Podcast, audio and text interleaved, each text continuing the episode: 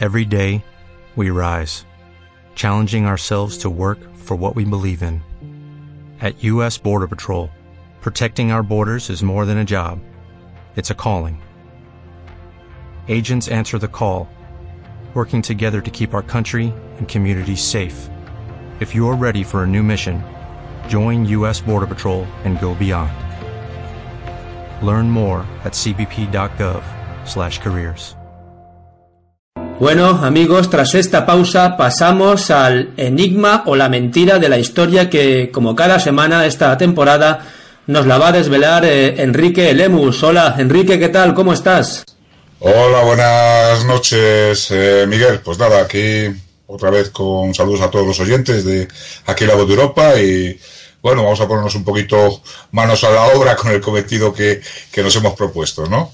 Coméntanos, mm, coméntanos, Enrique, qué mentira o qué enigma de la historia nos vas a arreglar o, desvelar este programa. Efectivamente, Miguel, vamos a aprovechar la sentencia del Tribunal Supremo sobre la exhumación de los restos de Francisco Franco del, del Valle de los Caídos. Vamos a hablar de supuesto mausoleo que se hizo crear Franco para mayor gloria de sí mismo, como parece indicar todos los medios izquierdistas en España, y luego de todas las cifras que nos han dado del Valle de los Caídos. Si te parece, me gustaría comentar eh, lo primero con el mausoleo que se hace Franco para mayor, como he dicho, para mayor gloria de sí mismo.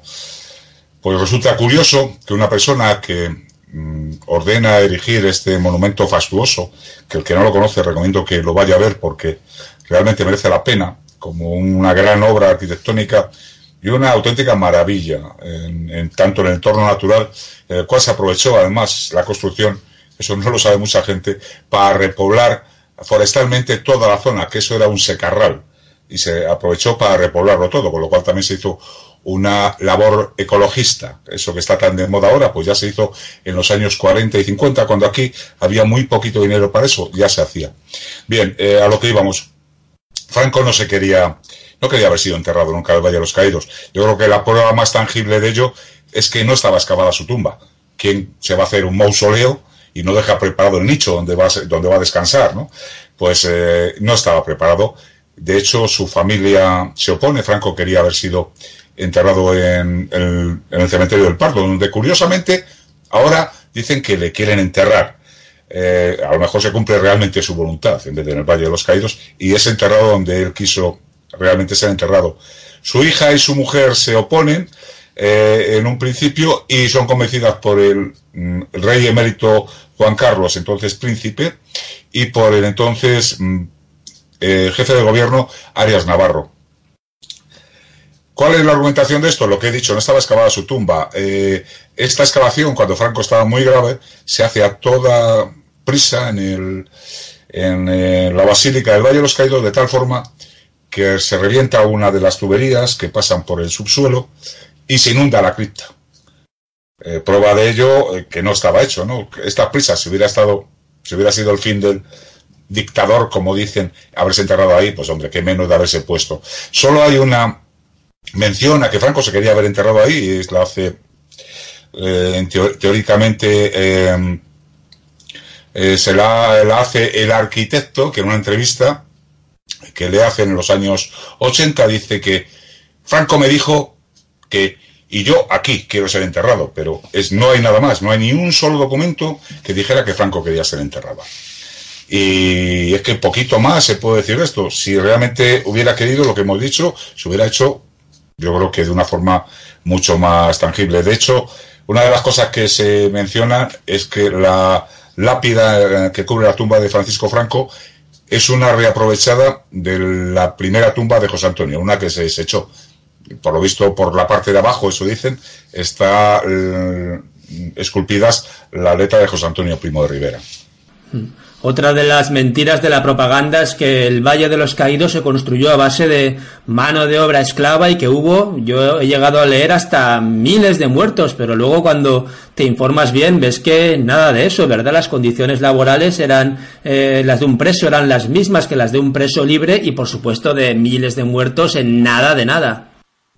A ver, sí, aquí vamos, primero vamos a ir a las cifras, ¿no? Eh, Según la propaganda actual, en el Valle de los Caídos trabajaron 20.000 personas, de las cuales todas eran presos políticos. Bueno, pues todos los datos eh, recabados, hay varias, varios estudios sobre esto, lo más interesante es una tesis de Alberto Bárcena, una tesis doctoral, que el que la quiera consultar está en Internet, la puede buscar, eh, que dice que el número de personas que trabajaron durante todo el periodo de las obras, los pues del 43 al 59, fueron 2.643 personas.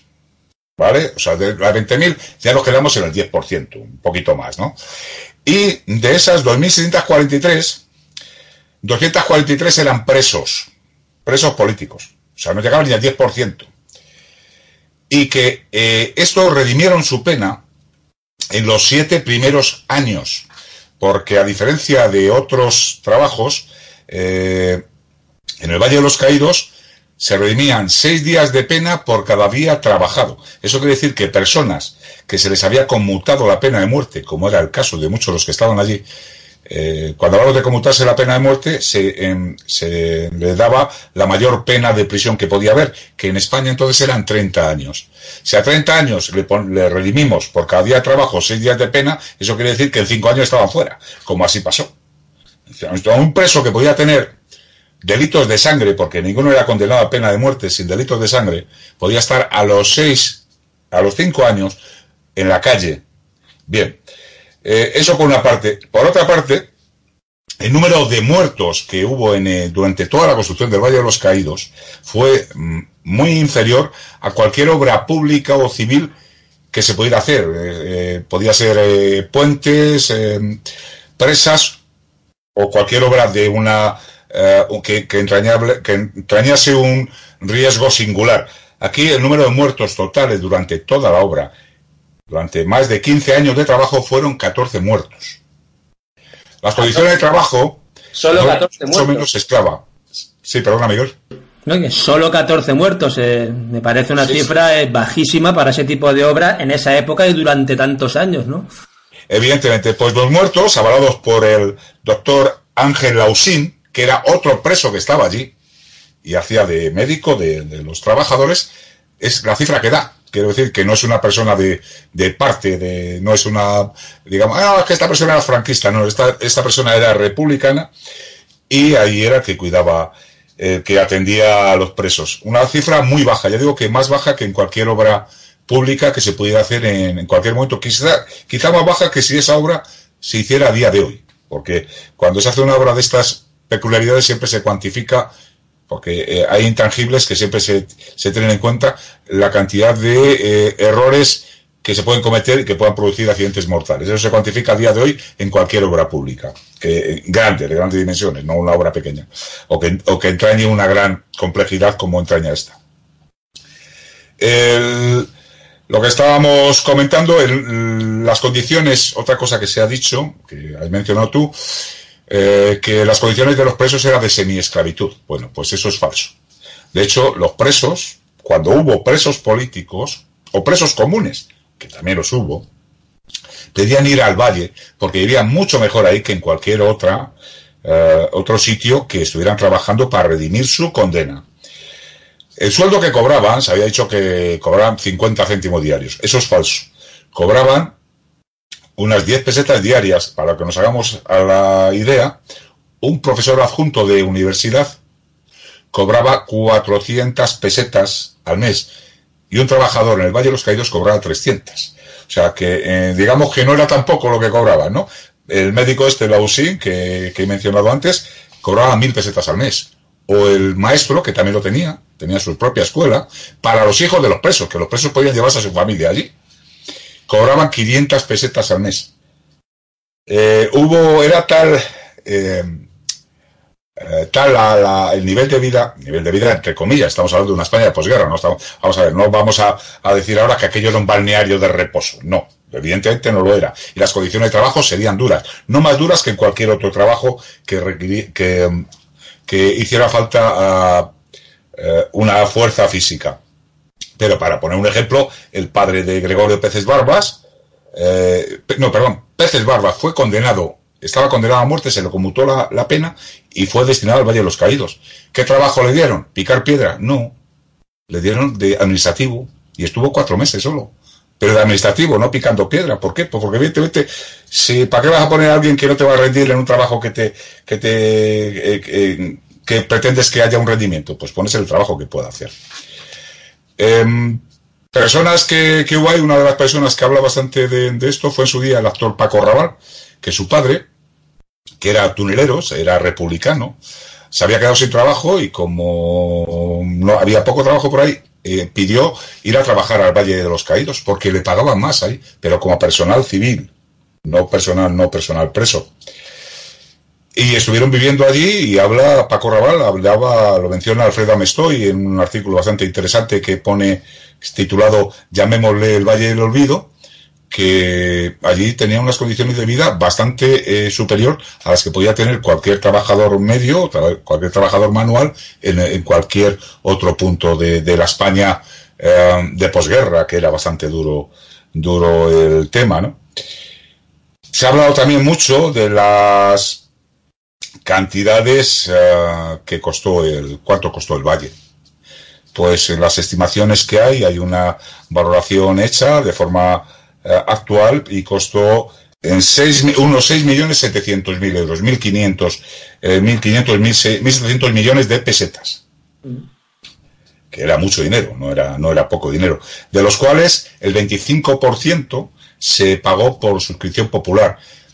Y el resto, gran parte del resto, se hicieron unos cuantos sorteos de lotería, el dinero que le sacaba la lotería fue para, para financiar esta obra, con lo cual tampoco costó demasiado al erario público, y luego teniendo en cuenta que el monumento fue durante bastantes años el tercer monumento más visitado de España, después del Palacio Real y del Museo del Prado, está requete amortizada la inversión con solo con las entradas que podía pagar la gente que iba al valle. Eh, pero a mí lo que más me fastidia es lo que intentan hacer, ¿no? El Valle, eh, según el decreto de 1957, tenía que ser un monumento de reconciliación entre los españoles. Eh, ahí están enterrados unas 30.000 personas y de forma equitativa, quiere decir, habrá unos 15.000 republicanos y unos 15.000 nacionales. Eh, y se intentó ser que fuera un monumento de reconciliación. Como eh, bien sabe la Escuela de Frankfurt, eh, los comunistas, los marxistas, son los mejores haciendo un problema, creando un problema de donde no lo hay. Y en este caso lo han vuelto a crear. Hasta el señor Zapatero, Rodríguez Zapatero, el Valle de los Caídos estaba ahí y tampoco se quejaba nadie. Podía ir más gente, podía ir menos gente. Yo creo que es un monumento fastuoso. Pero ahora eh, todo es el problema de, de Franco, de la memoria histórica, todo va en conjunto, y del Valle de los Caídos, en los cuales creo que eh, Izquierda Unida ha hecho una propuesta para derribar la cruz del Valle de los Caídos. Eh, no sé, yo me imagino que si ponen una, una media luna, pues a lo mejor les gusta más que, que una cruz. Recordemos que esta es la cruz más, más grande de la cristiandad. Eso también se suele olvidar, que son 150 metros de cruz y 300 metros desde la base. O sea, es una señora cruz en la cual cualquiera que haya tenido la oportunidad de subir por la Nacional 6 al atardecer parece que flota en el aire entre medias del ocaso del sol. ¿no? Es una cosa, la verdad, que muy, muy bonita, casi mística. Pero eso debéis considerar bastante. Yo no soy ni más católico ni menos católico que, que nadie, pero a mí no me molesta verlo. Eh, no, si no soy católico no voy a rezar, pero ni mucho menos me molesta porque es parte de parte y esencia de nuestra cultura, ¿no? Desde luego, pues eh, nada más, Enrique Lemus, muchas gracias por habernos desvelado esta mentira de la historia que mucha gente se había creído y bueno, nada más, eh, como siempre, un placer hablar contigo, Enrique, y nada, hasta la semana que viene. Muchas gracias, Miguel, saludos a todos los oyentes de aquí la Voz de Europa y nos vemos la semana que viene. Un saludo. Hasta luego.